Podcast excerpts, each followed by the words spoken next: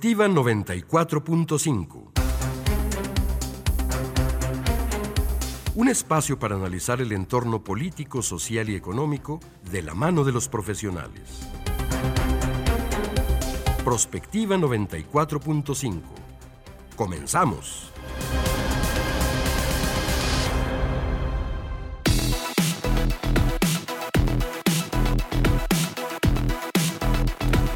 ¿Qué tal? Muy buenos días, bienvenidos a Prospectiva 94.5. Gracias a todos ustedes por estarnos acompañando, por cerrar esta semana con nosotros. Es viernes, ya 5 de agosto de este año 2023. Gracias a la gente que sigue en la sintonía de Radio UAA. El día de hoy tenemos un tema interesantísimo a propósito de la economía, la expansión de las industrias, lo que está llegando a Aguascalientes y a México, estas nuevas factorías, marcas internacionales, todo esto que se conoce conoce como el nearshoring. Tenemos a nuestros especialistas y vamos a platicar, pues ahora sí, en qué consiste, cuáles son los beneficios, cómo llega a México, cómo llega a Aguascalientes, cuáles son las empresas que se están acercando a estos destinos. Y bueno, pues como todos los días me da mucho gusto saludar a mi compañera en la conducción, María Hernández. ¿Cómo estás, Mari? Buen día. Hola, Leti, muy buen día. Pues muy contentos de ya, haber llegado al fin de semana, invictos, ¿verdad? invictos, es Invictos. Este, les recordamos a todos los que nos están están escuchando, nuestras líneas de contacto, que es el 449-912-1588, que estamos en Facebook Live, en Radio UA 94.5 FM, ahí donde, desde donde Juanita Salas nos transmite todos los días, muchas gracias a ella y a Checo que está en los controles técnicos, también estamos a través de internet por radio.ua.mx. Y bueno, un tema como ya lo decías, muy interesante, que tiene que ver con esta nueva, en este nuevo orden mundial de las empresas, ¿no? De cómo se están acercando hacia los lugares a donde tienen que proveer sus servicios. ¿Por qué lo están haciendo? ¿En qué circunstancias mejoran las condiciones pues de la gente, ¿no? En general. Vamos a platicar sobre esto, el nearshoring con nuestros especialistas. Y bueno, pues si les parece, nos eh, pues, eh, comenzamos y nos vamos con el resumen en la información.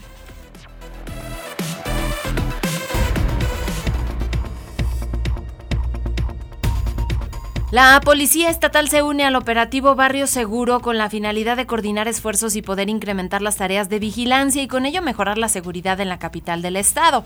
Por su parte, el gobierno puso en funcionamiento el número 089 para denunciar violencia familiar de género, abuso sexual, al tiempo que se hace el anuncio eh, pues en el sentido de la coordinación de diversas instancias para atender pues todas estas acusaciones, además de la implementación de la Policía Rosa, botones de pánico y una campaña de difusión que acompaña esta estrategia de combate a la violencia de género. Estuvo recientemente la directora del C5I aquí con nosotros en Prospectiva y nos comentaba que es justamente la violencia familiar el delito que más se comete, abuso en contra especialmente de mujeres y niños y todo esto pues ha traído consecuencias, de ahí la intención del gobierno del estado de poder pues replantear todos estos quemas, incluso poner a disposición de la población el número 089 para la denuncia y pues creo que es un avance.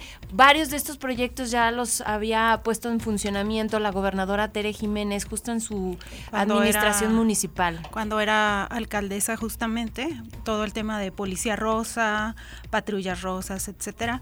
Pero pues bueno, lo que esperamos es que en realidad funcione, como tú decías, es uno de los delitos que más se comete, pero no necesariamente uno de los que más se denuncia o que se atiende adecuadamente y que se le da el seguimiento. Esperemos que esto pues, traiga, buenos traiga buenos resultados. Claro, y sobre todo, ¿sabes qué? Que se incluya la población. Creo también que la coordinación entre nosotros como sociedad y nuestras autoridades finalmente traerá mejores resultados. Lo que todos queremos es vivir más seguros, estar más tranquilos.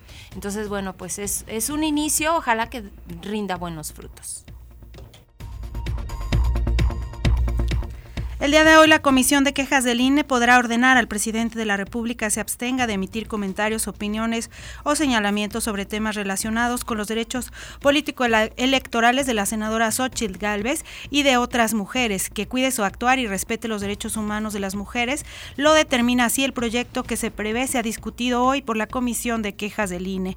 Lo anterior, en acato a la sentencia del Tribunal Electoral que le ordenó revisar nuevamente la queja de Galvez contra el presidente sobre violencia violencia política de género. Los magistrados consideraron que en las conferencias del 10, 11, 14 y 17 de julio sí se advierten expresiones que pudieran constituir violencia política de género en contra de la senadora con licencia, por lo que el INE debía revisar nuevamente la denuncia y en su caso dictar medidas cautelares. Adicionalmente, el tribunal también ordena nuevamente revisar si Adán Augusto López realizó uso indebido de recursos públicos al utilizar un avión de la Guardia Nacional para asistir a asambleas sobre revocación de mandato. Y bueno, ya de inmediato el presidente respondió en la mañanera que pues lo quieren silenciar, que el tribunal pues está haciendo un trabajo en contra suya.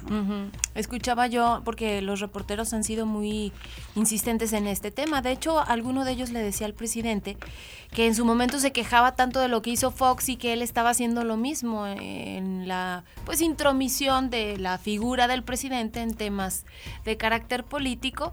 Y bueno, pues él simplemente se dedica a negar y eh, decía, vamos a esperar, como muy seguro, vamos a esperar a ver qué es lo que dice el INE y una vez que haya, pues ahora sí que una conclusión de esto, pues ya tomaremos nosotros medidas.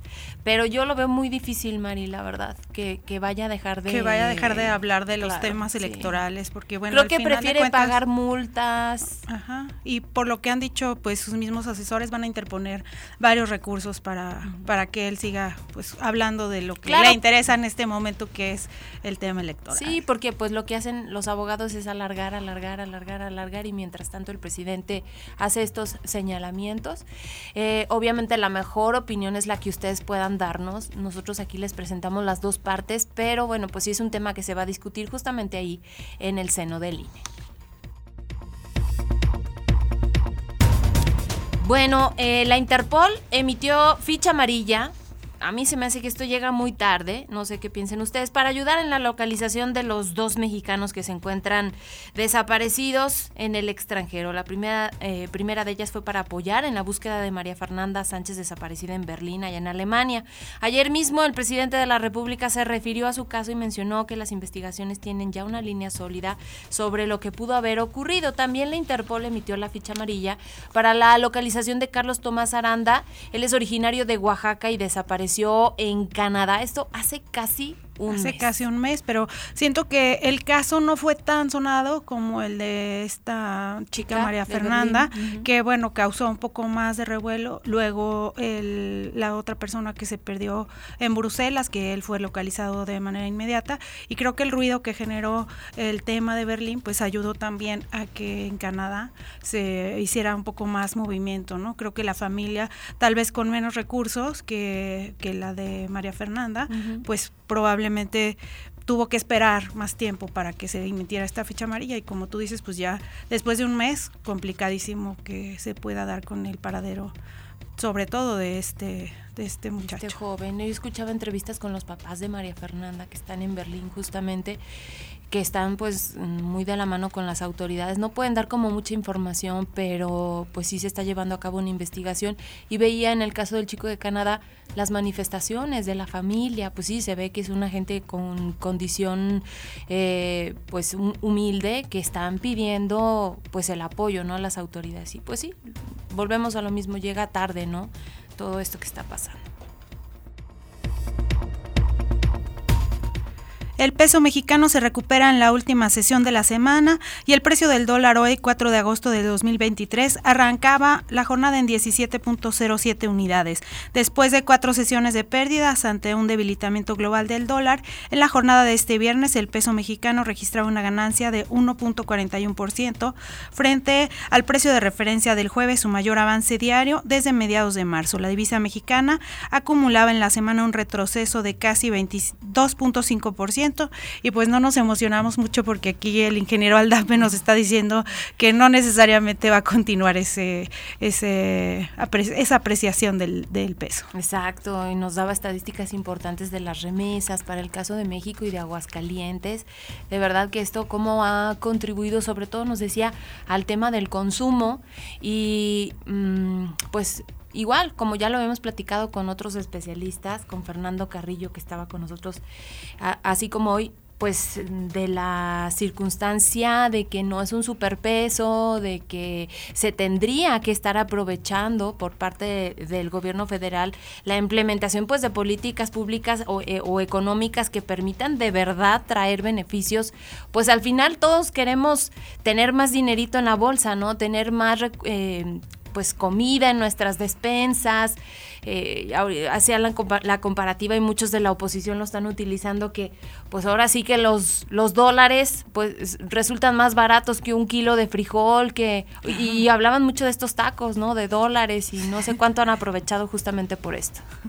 Efectivamente, pero bueno, yo creo que lo importante, como tú dices, es que se que se note esa pues esa mejoría en todo caso económica en los bolsillos de cada uno de nosotros, ¿no?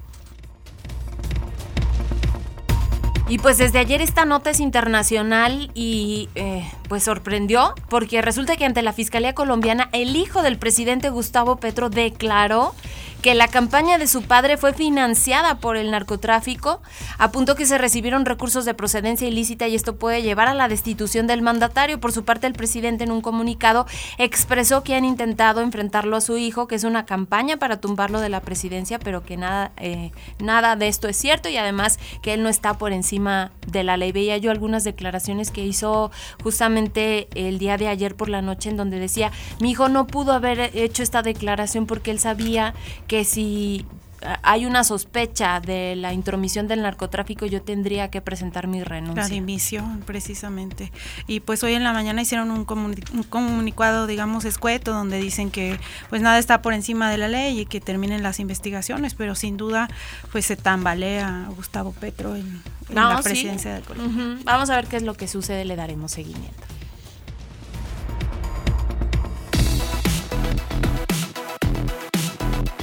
Comunícate al WhatsApp al 449-912-1588.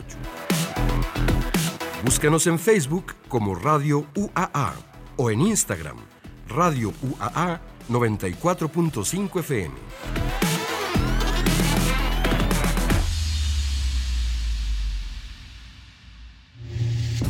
El nearshoring consiste en mudar las fábricas del país de origen a uno cercano en el que todo sea más barato. El salario de los obreros, la electricidad y los combustibles, los insumos y hasta los impuestos. Esa definición hace pensar que México es el destino ideal para el nearshoring, un modelo industrial que promete cambiar el rumbo de la economía porque genera empleos, inversión extranjera, infraestructura y desarrollo. Pero la ecuación no es tan simple. Las empresas buscan mayores ganancias y no es el altruismo lo que las motiva a mudarse a un país en vías de desarrollo. El nearshoring es un modelo industrial que se beneficia de múltiples factores.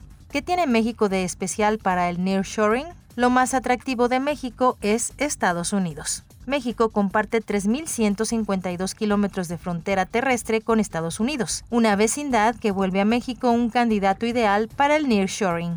América del Norte es uno de los principales destinos del nearshoring y los tratados de libre comercio entre México, Estados Unidos y Canadá pueden aligerar los aranceles. Alrededor del 80% de la producción industrial de México tiene como destino Estados Unidos. Otra característica para el nearshoring en México es que al compartir zonas horarias, las compañías estadounidenses pueden coordinar sus operaciones en ambos territorios. El nearshoring puede aumentar las exportaciones globales de América Latina y el Caribe en 78 mil millones de dólares cada año, de acuerdo con proyecciones del Banco Interamericano de Desarrollo. Aguascalientes, Nuevo León y Coahuila son los estados que están mejor preparados para sacar mayor provecho del nearshoring. Coincidieron el Instituto Mexicano para la Competitividad y la Fundación Frederick Naumann. En nuestra entidad hay disponibilidad de mano de obra calificada, donde 3 de cada 10 personas económicamente activas tienen educación superior, y es el segundo estado con el mayor número de instituciones de educación superior por cada millón de habitantes. Es la sexta entidad con menor nivel de informalidad, con el 40.5%, y donde el nivel de ingreso por trabajo es similar al promedio nacional. Pero ¿cómo contribuye el nearshoring al fortalecimiento de la economía local? ¿Cuáles pudieran ser los beneficios palpables y cómo se puede mejorar la calidad de vida de los trabajadores? Hoy analizaremos este tema de la mano de nuestros especialistas en Prospectiva 94.5.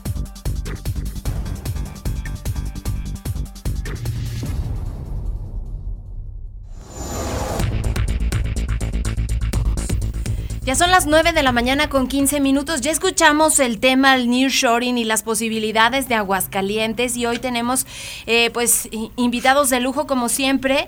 Le agradecemos muchísimo la participación al ingeniero Alberto Aldape Barrios. Él es director del Centro de Investigación y Desarrollo Empresarial. Gracias ingeniero por estar aquí con nosotros. Gracias por la invitación. También está con nosotros Fernando Carrillo López, director general de la firma Asesor, Consultoría en Gestión y Dirección de Negocios. Bienvenido, Fernando. Muchas gracias por estar nuevamente aquí. Buenos días a todos. Gracias por esta participación. Y bueno, eh, estamos platicando un poquito antes de empezar este programa con el ingeniero Alberto Aldape, que nos daba un contexto a propósito de esto que se conoce como nearshoring. En español decíamos es... Relocalización, acercamiento, que sería la, traducción para este término que se ha estado utilizando ahora cada vez más frecuentemente. Cada vez más frecuentemente, pero nos dijo algo que preocupa en el sentido de que eh, pues este acercamiento de las empresas de, desde otras latitudes a México y a Aguascalientes está llegando tarde, ingeniero. ¿Por qué? Sí, o sea, eh, la relocalización de la proveeduría no es algo que haya empezado recientemente empieza desde antes de la pandemia, cuando hay problemas en las relaciones comerciales entre Estados Unidos y China. Y China empieza a incrementar sus costos de producción. El trabajador chino empieza a tener ya sus demandas en cuanto a salario, días de descanso. Ya no era nada más el llevarme la fábrica de donde la tengo a China porque es muy barato hacerlo allá. Empiezan a incrementarse costos, como es todo lo que es el transporte, y todo esto viene a generar un problema en el suministro en las cadenas de producción. Ahí es donde empezaría la estrategia de las grandes empresas de buscar acercar la proveeduría a sus centros de manufactura y de consumo. México llega ya después cuando eh, se hace evidente que se tiene que recualizar porque hay un problema en los ah, contenedores marítimos, no hay, están todos agrupados en un solo lugar, regresamos a una situación de eh, plena actividad económica después de la pandemia, hay una gran demanda de, por ejemplo, sensores, semiconductores, conductores que se hacían en, en Asia y que ya no hay el mismo suministro. Todo esto hace crisis en las empresas y aceleran su proceso de buscar nuevos lugares en donde poner su proveeduría. Nearshore no quiere decir que todo se venga a México y Canadá. Hay mucho que se está regresando al propio Estados Unidos. Estados Unidos en lo que va de este año ha tenido un flujo de inversión enorme, porque se están regresando muchas de las empresas que se habían ido, por ejemplo, a China. Entonces, hay que aprovecharlo y para eso necesitamos infraestructura, eh, capacitación del, personal, seguridad, tanto en la inversión como en lo que se va a, fabricar para llevarlo a los centros de producción y de consumo. Este tipo de situaciones también ha hecho que eh, los inversionistas digan, pues me espero un poquito para ver cómo reacciona eh, el país. Mientras tanto, busco otros lugares algunos que en su momento a lo mejor ni se nos ocurría, El Salvador, en donde está empezando a llegar inversión extranjera productiva. ¿Por qué? Porque han cambiado mucho, la situación en cuanto a seguridad, infraestructura, eh, están trabajando con eh, criptomonedas, mucho más en, la bancarización, y todo esto pues, es atractivo para llevar una inversión a aquel lado. Eh, y aquí algunos estados sí han desarrollado infraestructura, algunos otros no. Por ejemplo, Guanajuato, que ya tiene Guanajuato Puerto Interior 1, ya al día de hoy ya inició Guanajuato Puerto Interior 2, que ahí tienes aeropuerto, ferrocarril y la 45. Toda esa infraestructura de comunicación que se requiere para que la proveeduría sea adecuada, que las cadenas de producción sean eficientes y podamos estar nosotros entonces sí desarrollando este tipo de, actividades de atracción de inversión extranjera con, este, con estas características. ¿no? ¿Qué tanto se apoyó o, se debilitó la atracción de inversiones después de que desapareció un poco el tema de ProMéxico y algunas estrategias que se estaban realizando en el extranjero por parte del gobierno federal y que tuvo que ser retomada directamente por los estados? Pues sí, bueno, hay un impacto importante. La verdad es que ahorita el nearshoring nos cae eh, de manera externa y es una oportunidad. Eh, pero México pues ha dejado de hacer mucho esfuerzo. A nivel federal obviamente pues eh, no le interesa. Se ve que pues al destruirlos o eliminar o minimizar el impacto de los organismos dedicados a la promoción de las exportaciones, pues no le interesa. Entonces, los estados, pues algunos están haciendo lo propio, pero cada vez son menos que estén dedicándose a la promoción extranjera. Antes era muy común ver, pues prácticamente a todos los gobernadores compitiendo por la inversión en todo el mundo. Y hoy, pues nomás son algunos pocos eh, que, están todavía saliendo fuera, que el caso de, Nuevo León, ¿no? Este, han estado rompiendo récord de inversión extranjera, pero bueno, traen esa, esa dinámica. Aguascalientes tradicionalmente pues no ha dejado ese, ese tema. Eh, creo que hoy en este inicio pues anda un poco todavía floja esa, esa cuestión, eh, pero bueno, está iniciando el gobierno.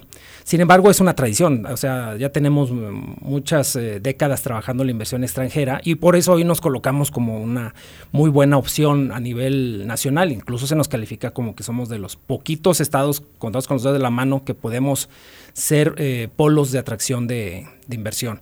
Entonces, bueno, también habría que analizar, yo agregando lo que dice Alberto, Dentro de las causas, aparte de las funcionales que ya, que ya mencionó, que son, que son las lógicas, las de logística y lo que ha pasado, pues también hay un aspecto también geopolítico, este, que en el caso de China, pues que se ha tensado mucho la relación ya con Estados Unidos y, y con otros países aliados a Estados Unidos. Y bueno, pues entonces ha empezado esa ese desembarco de allá para acá y pues vamos a, ver que las amenazas que en tiempos de Trump no se cumplieron, pero que se tensó el ambiente comercial entre ambos países y potencias, pues ahí está, eso es presente, pero además que viene una polarización con los BRICS, ¿no? Y eso nos da pie a otro tema, que es el shoring que a mí me preocupa más que tiene que ver que es lo mismo del nearshoring, pero acá entre amigos, en, el alliance, el ally shoring, ¿no? El, entre aliados y que, bueno, ya formándose grupos como los BRICS, van avanzando mucho en su, configuración, en su conformación, pues bueno, pues van a ser su bolita, ¿no? Van a ser su grupo y pues Estados Unidos se está quedando solo, aunque tiene sus aliados, sin embargo, bueno, no tiene todas las... Eh, eh, las conexiones eh, que tenían en el pasado. Ha dejado mucho su política exterior a la deriva. Y bueno, pues en ese sentido, bueno, pues empieza a haber eh, cosas interesantes, como por ejemplo que Brasil sí nos está ganando por mucho en la inversión, en la atracción de la inversión extranjera y nearshoring, pero bueno, pues porque tiene una super alianza con China, ¿no? Y México, que seríamos friendshoring naturales de Estados Unidos por décadas, pues hoy ya no lo somos tanto. De repente estamos coqueteándole a China y a todos los demás países del BRICS, incluso estamos en la lista de entrar al BRIC, a ver si nos aceptan. ¿No? Entonces, pues eso es darle una cachetada a los gringos, a los norteamericanos, si les voy, ya no soy tu amigo. Entonces, tenemos ahí la gran oportunidad de la vida que no buscamos por nuestros gobiernos, sino que nos cayó del cielo, pero sin embargo, pues bueno, pues tenemos ahí pues una tremenda amenaza que al final del día pues va, sí está llegando la inversión, e, eso es claro, este, estamos creciendo en inversión, un 17% de un año para otro, y bueno, eso es importante, pero bueno, pues otros están creciendo al 50%, al 80%. El caso de Colombia, por ejemplo, que pues está muy, muy a modo. Y bueno, pues nos pueden ganar. Mientras que aquí estamos comiendo moscas, como decimos luego vulgarmente. Claro este, bueno, pues las oportunidades, sobre todo geopolíticas, pues van a, van a tender a que el nearshoring se convierta en shoring A ver, porque si eres mi aliado, me ayudas, piensas como yo, yo produzco contigo, invierto contigo. Y México, como si no cambian las, en las elecciones el rumbo, pues vamos a hacer más BRICS que en Estados Unidos o Norteamérica, y el NAFTA pues se va a poner en riesgo, en fin, va a haber, y va a haber muchas eh, cuestiones como los paneles de controversia que ahí están ya echados a andar y que seguramente vamos a perder en caso de maíz, eh, y en otros, en otros productos. Y bueno, pues la verdad es que tenemos ahí una, una situación muy controversial.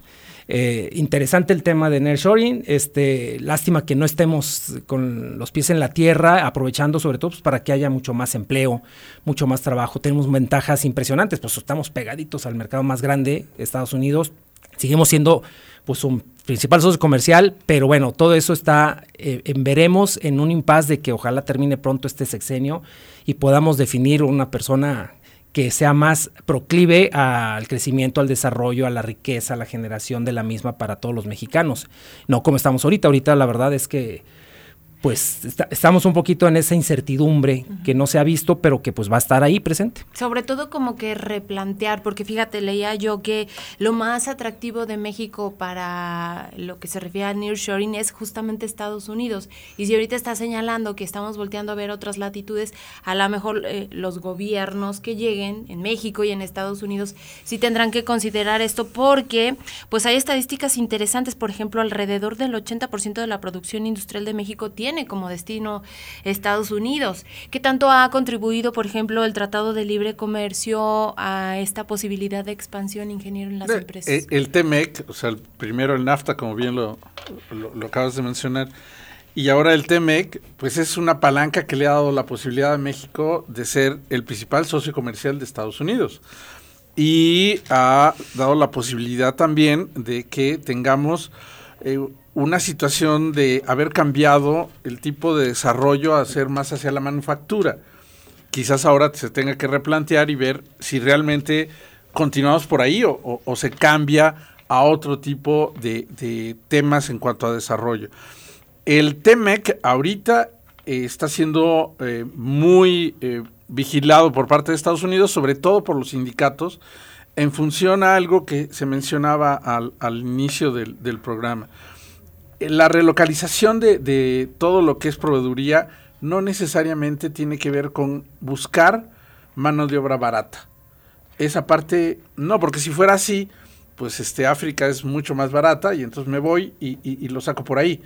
Lo que necesito es tener fuerza laboral que tenga la capacidad de hacer lo que yo requiero en el tiempo que lo necesito, con la calidad en la que yo lo estoy requiriendo. Y eso es parte de lo que podríamos estar ofreciendo. Ya no nada más la capacidad de manufactura, sino también de diseño, de incorporación de innovación tecnológica a ciertos productos que se pueden utilizar para tener un mejor crecimiento. Eh, es algo que, que si lo vemos en Aguascalientes, es el estado con el mayor número de instituciones de educación superior por cada millón de habitantes. ¿Y qué estamos obteniendo de resultado positivo, por ejemplo, no en traer una empresa que se dedica a hacer eh, exclusivamente los resortes para los carros, sino generar, por ejemplo, el diseño. Todo lo que es el diseño para que se manufacturen esos resortes. El desarrollo de nuevos materiales. Toda esa parte de intelectual es hacia donde creo que Aguascalientes, que tenemos una frontera pequeña, donde nuestros recursos naturales no son tan grandes, donde tenemos algunos problemas serios como es el agua, deberíamos de ir transitando mucho más rápido hacia ese lado. El buscar realmente qué tipo de inversión es la que requerimos para que Aguascalientes se mantenga como un estado en crecimiento sustentable y sostenible. Y se aproveche que somos uno de los estados donde más jóvenes hay y donde algo que también tiene que ver con ustedes es el estado en donde la mayoría de las mujeres tienen educación superior. El 52% de quienes egresan de las universidades son mujeres. Digo, está bien, vamos a poner otras líneas de producción, ahora ya no para hacer carros, sino para hacer autobuses. ¿Por qué no mejor los diseñamos? Claro. ¿Por qué no mejor nos vamos hacia ese lado? ¿Qué empresas son las que están llegando a propósito? Porque, bueno, están, están llegando muchas dentro del sector automotriz y autopartes, que son de inversiones pequeñas que tienen que ver definitivamente con la empresa tractora que aún está aquí, que es esta Nissan, pero también que están siendo aprovechadas por eh, Mercedes-Benz, que muchas veces se nos olvida que está aquí y que está teniendo también su desarrollo y que si en un momento dado se pueden dar las facilidades, seguramente continuará el crecimiento de la inversión alemana en, en Aguascalientes. Pero también podemos voltear a ver, sobre todo, por ejemplo, que aquí tenemos Capgemini, que es la segunda empresa a nivel mundial en soporte para todo lo que es administración, recursos humanos y demás a nivel global. Tenemos eh, algunas otras como Tata em, Systems, que desarrolla soluciones para empresas desde Aguascalientes. Y una economía que se ha tratado de impulsar y que a veces eh, destaca Aguascalientes en algo que es la famosa economía naranja. Todo lo que tiene que ver con cuestiones creativas. Somos una entidad donde tenemos una universidad de las artes, donde el emprendurismo por ese lado también sería una opción para tener niveles de crecimiento adecuado. Entonces yo creo que aquí Nearshore no necesariamente es traernos la parte de manufactura, sino también ver qué parte de desarrollo, de innovación, de uso de tecnología podemos tener aquí en Aguascalientes, caminar rápidamente sobre eso, dar facilidades para la atracción de ese tipo de inversiones, hacer la famosa triple o cuádruple hélice ahora que es instituciones de educación superior, iniciativa privada, gobierno, para que haya una política pública que permita rápidamente hacernos atractivos en ese tipo de inversiones. Ahora, otro tema que creo que influye, ustedes tendrán que decirnos si es así, es la seguridad y creo que por eso también algunos países de América Latina están recibiendo ciertas inversiones como Colombia, que ha superado de alguna manera sus conflictos más graves que tuvo con el narcotráfico y que ahorita en México se están viviendo, ¿no? O sea, también tendríamos que aprovechar un poco el tema de la seguridad del Estado. Pues sí, son las restricciones básicas, ¿va? Que, bueno, el inversionista va a ver, va a ver, va a analizar cómo está la seguridad de un país. Y el caso de México sí es muy delicado porque pues prácticamente ya la mitad del país este, no, es, no hay gobernanza, o sea, no hay manera de, de que el gobierno federal tenga control ni los estados. Eh, digo, pasamos de unos años para acá y eso lo están midiendo los Estados Unidos del 33 al 50%. O sea, no tenemos el país, eh, no hay gobierno, no hay, no hay manera de controlar. Y lo vemos a diario, ¿eh? Los pocos eh, noticieros que no se prestan al pues, vamos a la discursión oficial, pues lo están reportando. Es impresionante la cantidad de, delitos, de falta de respeto a la autoridad, de impunidad que hay en el país. Entonces, pues eso sí está preocupante. Y tenemos que, pues, eh, la restricción que ya mencionaba Alberto. O sea, finalmente los estados más competitivos para el nearshoring en México, pues será Nuevo León, Coahuila, Aguascalientes, entre los muy pocos, pero la restricción del agua es, es complicada. Y por otro lado tenemos la, la otra cara de la moneda, que es el sur de México, que tiene buena cantidad de agua en suficientes reservas, pero que no tiene la infraestructura que tenemos, por ejemplo, acá en parques industriales o la educación, en fin, y que sin embargo hay por ahí una iniciativa del Banco Interamericano de Desarrollo, pues de prestar eh, entre 1.750 millones y 2.250 millones de dólares para parques industriales en el sur del país pero yo no veo como la voluntad política de los gobiernos de los estados para aprovechar eso, ¿no? Están nadando de muertito con las inversiones de elefantes blancos que se están haciendo en refinerías, Tren Maya, etcétera, que son proyectos inviables económica y financieramente, que sí son negocio, para los que lo están construyendo ahorita y para los que están participando. Ya vimos que hay un montón de negocios alrededor de ello. Se termina eso y no va a funcionar, digo, van a funcionar. Seguramente algún día vamos a ver que se refina algo de petróleo ahí, de gasolinas, pero pues, el tren Maya va a ser eh, deficitario, o sea, va a tener que recibir subsidio. Y la verdad es que pues eso no, no alcanza para echar a andar la maquinaria del sur, alcanzaría al otro. Y además, siendo México, estando aquí prácticamente con una ventaja de distancia de dos días en carretera a Estados Unidos, mientras que de China a Estados Unidos son dos semanas vía marítima, pues bueno, deberíamos de aprovechar esa fuerza que tiene el país. No se ve en el corto plazo al menos no se ve que se vaya a aprovechar. Y si sigue la misma tendencia federal en las elecciones de un gobierno igual de, de izquierda comunista, pues al contrario, o sea, no, no va a ser ese el camino y vamos a desperdiciar. Pero las restricciones están ahí, ¿no? Son de carácter natural y el de seguridad, que pues mientras no haya un Estado de Derecho y piso firme para todos, este, y si vemos al presidente violando todos los días amparos y no dejando o violando la ley y la constitución, pues difícilmente, ¿no? Que todos los mexicanos van a seguir su ejemplo y esto se va a convertir pues en en un, en un relajo. O sea, no, no, no damos esa certeza a los demás de voy a meter mi dinero ahí, no sé en qué momento pues me van a expropiar las propiedades o que me roben mis camiones o los trenes, en fin, y que no haga nada la autoridad porque pues bueno, pues aquí hay que darle abrazos a los delincuentes y no balazos. Y la verdad eso, pues parecería que no, que a algunos no les preocupa tanto que pues invierten más en seguridad, entonces encarecen sus servicios porque tienen que llevar escoltas, que tienen que aumentar los gastos de cámaras, vigilancia, etcétera.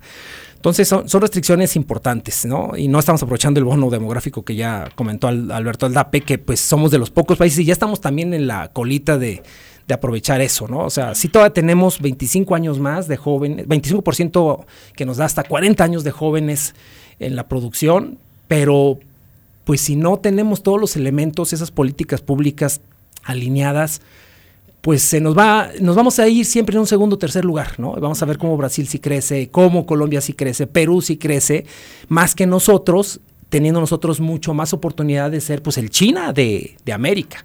Podríamos ser el China con todo y quitarles, pues dejarles las obras a ellos y nosotros quedarnos con todo y transformar al país. Pero no hay voluntad política ni visión. Algunos estados, aunque la tengan, no pueden actuar de manera independiente bueno, Nuevo lo está aprovechando, pero tarde que temprano hay una restricción federal. O sea, no puedes avanzar si, si tu gobierno federal no te apoya. ¿va? Exactamente. Son las 9 de la mañana con 36 minutos. Tenemos que hacer una pausa. Los invitamos para que participen con nosotros en el 449-912-1588. Hay mensajes de texto, llamadas. En Facebook Live también recibimos sus comentarios. Vamos a este corte, regresamos con más del tema.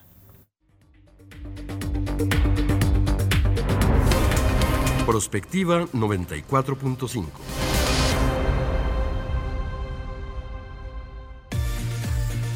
XHUAA 94.5 MHz de frecuencia modulada. Estudios y oficinas en el edificio 14 de Ciudad Universitaria. Aguascalientes, México. Radio UAA. Proyección de la voz universitaria. ¿Qué pasaría si perdieras tu INE? Perdería el derecho al voto. No existiría mi identidad. Perdería el derecho a la democracia. No podría hacer valer mi opinión. Sin mi INE no podría hacer nada porque me la piden en todos lados para todos los trámites. Si perdiste tu credencial o perdió vigencia, acude al módulo y actualízala.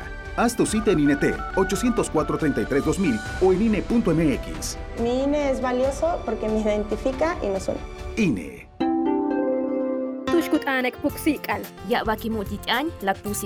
Donde el corazón habla. Asiste a la séptima emisión de la Feria de las Lenguas Indígenas Nacionales FLIN 2023. Dedicado a las lenguas de la región del Mayab en el sureste de México, del 9 al 12 de agosto en Felipe Carrillo Puerto, Quintana Roo. Consulta todas las actividades en www.inali.gov.mx. La FLIN, un espacio de diálogo, vinculación e intercambio para el fortalecimiento de las lenguas indígenas nacionales. Asiste, Instituto Nacional de Lenguas Indígenas. Secretaría de Cultura. Gobierno de México. Las modas vienen y se van. Y hoy, el cristal o metanfetamina está de moda, pero lo que viene y no se va son sus efectos dañinos. El cristal quita el hambre y el sueño, provocando alucinaciones y psicosis. Es muy agresivo para el cuerpo y la mente. Ahora el narco le añade fentanilo para engancharte desde la primera vez, y el fentanilo mata. No te arriesgues. Si necesitas ayuda, llama a la línea de la vida 800-911-2000. Secretaría de Gobernación. Gobierno de México. 94.5 FM. Radio UAA. Proyección de la voz universitaria. Prospectiva 94.5.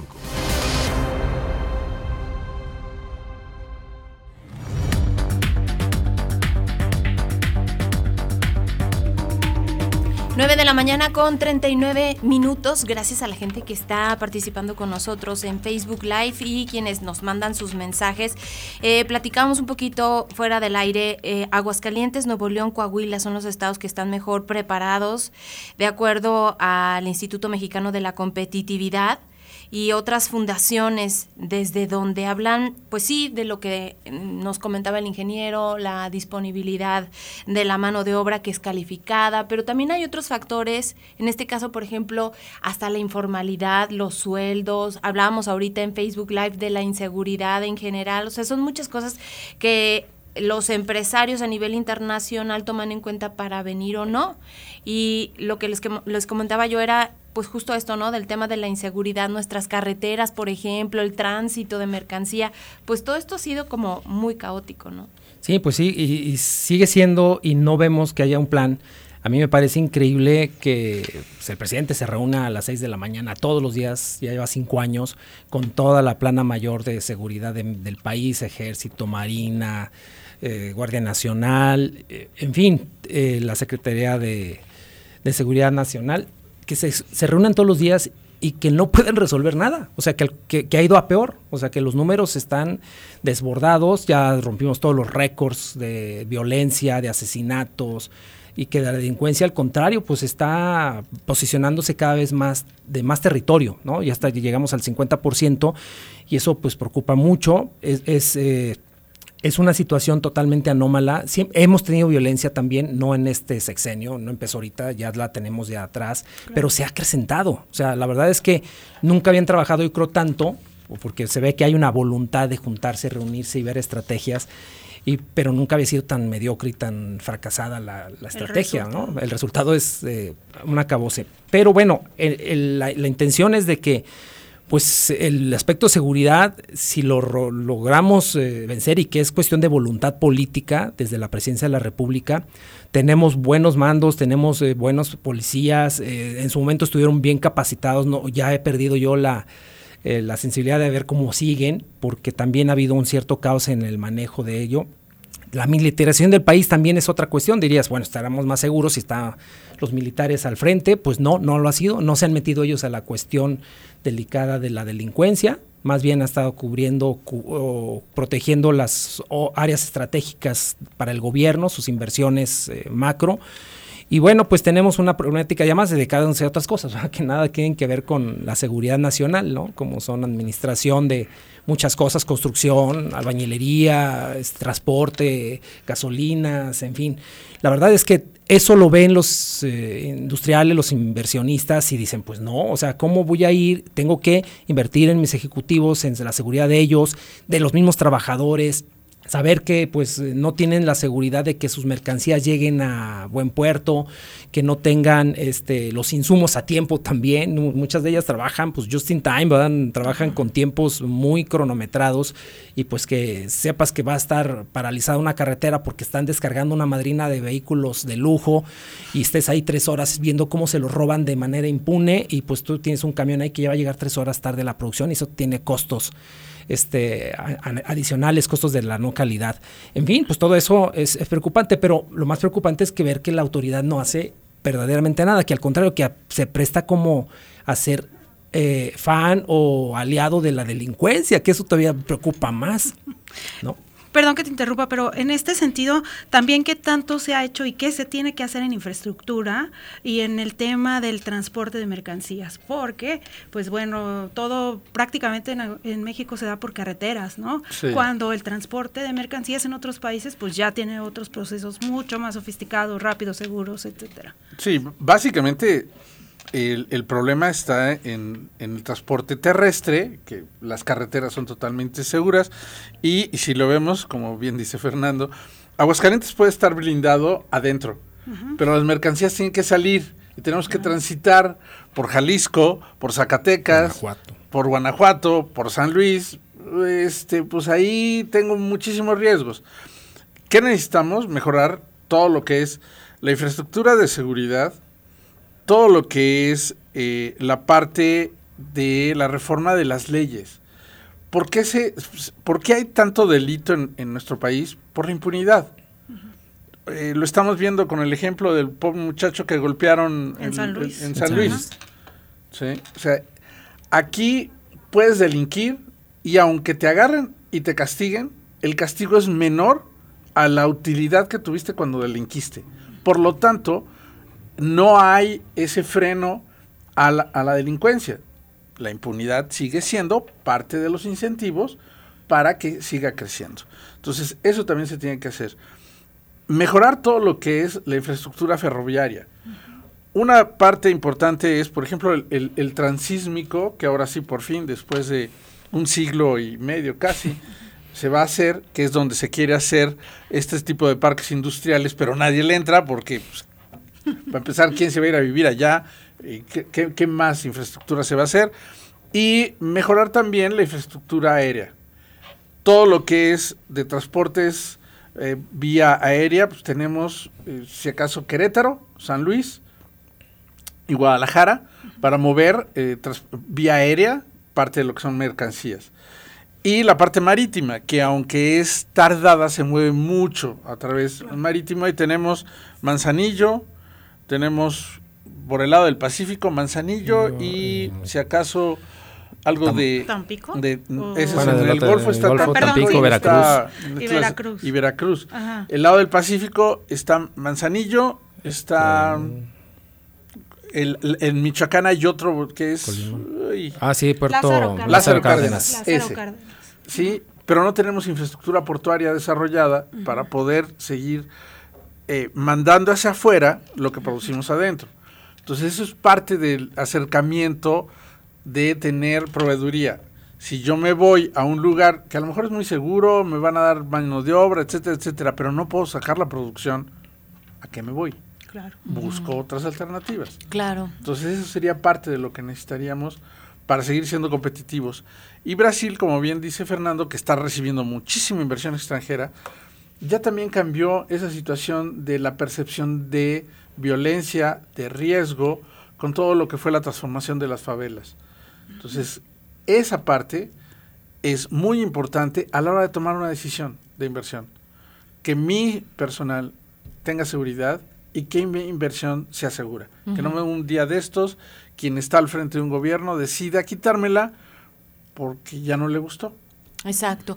Yo tengo dos preguntas. ¿Qué facilidades ofrece el gobierno, por ejemplo, para que estas empresas puedan instalarse pues aquí en Aguascalientes, hablando localmente, y qué beneficios hay para la gente que vivimos en Aguascalientes, qué tipos eh, de empleos, prestaciones, salarios, cómo está todo esto. Bueno, pues eh, Aguascalientes, como ya lo comenté, tiene una gran tradición en ese sentido, ¿no? De estar ofreciendo, ha sido competitivo en muchos eh, sentidos, pues ofreciendo este tierra, va, parques industriales, equipados, este, algunas algunos incentivos fiscales, este, de impuestos a pagar a largo plazo, eh, mientras se están instalándose, recuperando su inversión y bueno, pues que tengan una infraestructura educativa, como ya comentó Alberto, bastante amplia, este, arriba de 50 universidades. Y bueno, eh, todo ese tipo de aspectos nos hablan de pues, obra calificada, mano de obra calificada, mentofactura, este, muchas opciones, tranquilidad. El Estado ofrece, eso es también muy atractivo para todos. Somos una isla, eh, hoy ya somos una isla en el país, aunque se está perdiendo a lo interno también a últimas fechas, seguimos estando en mejores condiciones que cualquier otro Estado y eso es atractivo también. Eh, pero sin embargo, todos los estados están también muy competitivos y algunos dando más, ¿no? Aquí lo que me preocupa es lo que pasó, por ejemplo, en Nuevo León con la cuestión de Tesla, ¿va? De que pues Tesla se quiere a Nuevo León y el gobierno federal se lo quiere traer a otro lado y entonces empieza a haber ahí una discusión insulsa, o sea, finalmente el que gana es México, pero no no el capricho del presidente, ¿va? Este, y entonces e, ese tipo de cosas son las que Aguascalientes tiene que empezar a, lidiar con la, con la inversión, porque a nivel federal pues también tiene que haber cierto visto bueno y también tiene que haber una alianza en el trabajo conjunto. No hemos tenido dificultades, pero también somos un estado muy chico, o sea, no, no tenemos todas las capacidades que tienen otros estados más grandes que nosotros. Sin embargo, pues ahí están, esos son los eh, ofrecimientos tradicionales eh, que, a los cuales estamos aumentando cada día más calidad y ya no tanto la, cantidad o los eh, salarios bajos. Eh, la ventaja que va a ser para nosotros en el mediano plazo, si estamos preparados, pues es que podamos tener mejores salarios. Y sobre todo la diferenciación que hablaba Alberto, una diferenciación en cuanto al tipo de producción, operaciones que hagamos en, el Estado, que, tendrá que ser mucho más de servicios y mucho más de valor agregado, diseño, comercialización, branding, cuestiones mucho más más sofisticadas y menos eh, costosas en cuestiones de capital este, y también de, infraestructura y que pueden ser muy altas o intensivas en personas, ¿no? O sea, un, contact center pues puede tener cientos de, unidades o miles y bueno, pues eh, no necesitas más que una computadora y medios de telecomunicación. A diferencia de pues, los equipos, las eh, infraestructuras grandes de las plantas industriales que cada vez generan una restricción importante que Aguascalientes tendría que empezar a ver porque ya lo había trabajado, pero se frenó, pues es la cuestión de la energía, ¿va? La energía es un embudo tremendísimo a nivel nacional para la cuestión del nearshoring. También se están fijando, oye, pues México ya no invierte no solo en energía, sin, menos en energías limpias, pero en energías pararon con la reforma energética todo y pues oye, todo, me voy para allá, necesito más energía, pues ¿de dónde? ¿No? Aguascalientes ya había avanzado mucho en ese sentido, también ah, ahí veo que hay un frenón, pero íbamos en el camino correcto. Entonces habrá que retomar ese tipo de atractivo y pues va a ser muy, muy interesante para los de afuera. ¿De qué manera se tienen que redireccionar las políticas del Estado para atraer este nuevo tipo de inversiones? Eh, eh, una de las cuestiones es entender que se tienen que tener seguridad, educación y salud. Esas tres son de lo que se, hace a la, hora de tener un análisis de dónde voy a invertir, que tenga yo satisfechas esas tres cuestiones. En la parte de salud estamos creciendo rápidamente, hay cada vez más oferta de servicios eh, médicos, hospitalarios, de muy buen nivel y por ahí vamos bien. Educación, ahí la llevamos, tenemos un montón de universidades y tenemos muchos jóvenes que van saliendo. Seguridad, hay que mejorarla ¿Qué, eh, tenemos que hacer dentro de lo que es un plan estatal de desarrollo? Establecer cuáles son las áreas que voy a desarrollar, con qué políticas públicas, cuántos recursos le voy a destinar a cada una y cuál es el resultado esperado. No nada más un plan estatal de desarrollo, es decir, quiero que Aguascalientes crezca al 5% anual. Sí, ¿cómo y con qué? ¿Cuáles van a ser mis resultados? Eh, voy a seguir por el lado de la manufactura, pues órale, vamos dándole hasta donde aguantemos. Necesitamos más parques industriales. Anteriormente, sí, para traer una inversión era yo te regalo la tierra. Ahora ya no. Ahora ya eh, los propios estados y digamos el Bajío y el centro se participa concursando por la atracción de la inversión extranjera con otros factores como pueden ser la disponibilidad de energía. Aguascalientes no producía hasta hace poco un kilowatt, todo lo traíamos desde San Luis. Esa dependencia energética lo ven mucho a la hora de tener una decisión de inversión. Tenemos eh, seguridad, tenemos disponibilidad de recursos naturales suficientes. Eso también se, se evalúa. La conectividad ¿Puedo tener yo la posibilidad de viajar desde Aguascalientes a Atlanta y de Atlanta a Frankfurt? ¿Sí o no? Porque si no, tengo que viajar de Frankfurt a Atlanta, Atlanta, Ciudad de México, Ciudad de México, Aguascalientes. ¿Y si no hay conexiones?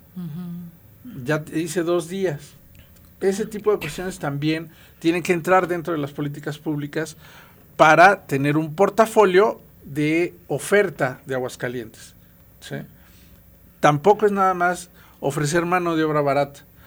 Tenemos eh, todavía tranquilidad y buenas relaciones entre los factores de la producción, entre, los sindicatos y los empresarios. Y el gobierno. Pues. Y el gobierno ha sabido ser un árbitro que ha, llevado las cosas a que no tengamos problemas sindicales como por ejemplo Guanajuato y Silao, que es una serie de problemas. Ese tipo de cuestiones son las que deberían de estarse implementando y llevar la, la, parte emprendedora y empresarial hacia ese destino. Eso sería. Y en la atracción hay algunos impuestos locales. No es que se los deje de cobrar, pero sí devolvérselos en alguna forma. Si yo ahorita genero un empleo en Aguascalientes, me cuesta el 2.5% más por el impuesto a la nómina. ¿sí?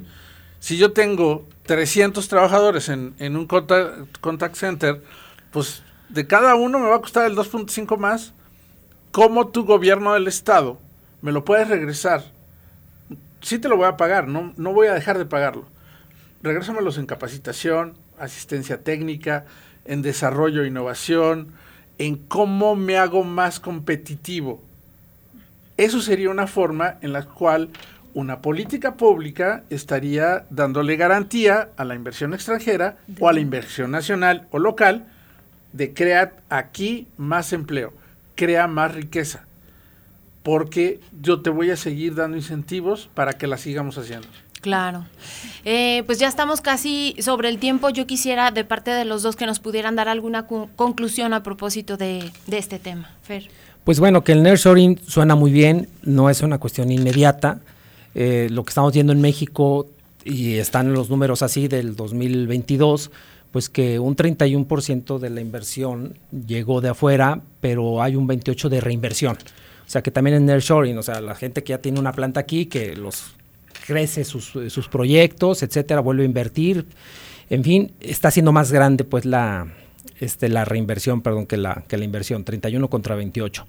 Y que eh, va a tardar, o sea, una inversión en llegar, después de analizar, dijeron, bueno, nos lo vamos a rifar en México y vamos a ir a Aguascalientes, pues bueno, llegar, plantear eh, dos años en su instalación, echar a andar, a lo mejor una planta automotriz puede estar en cinco años sacando el primer producto, ¿no? El primer vehículo. O sea que no es tan inmediato, tan fácil.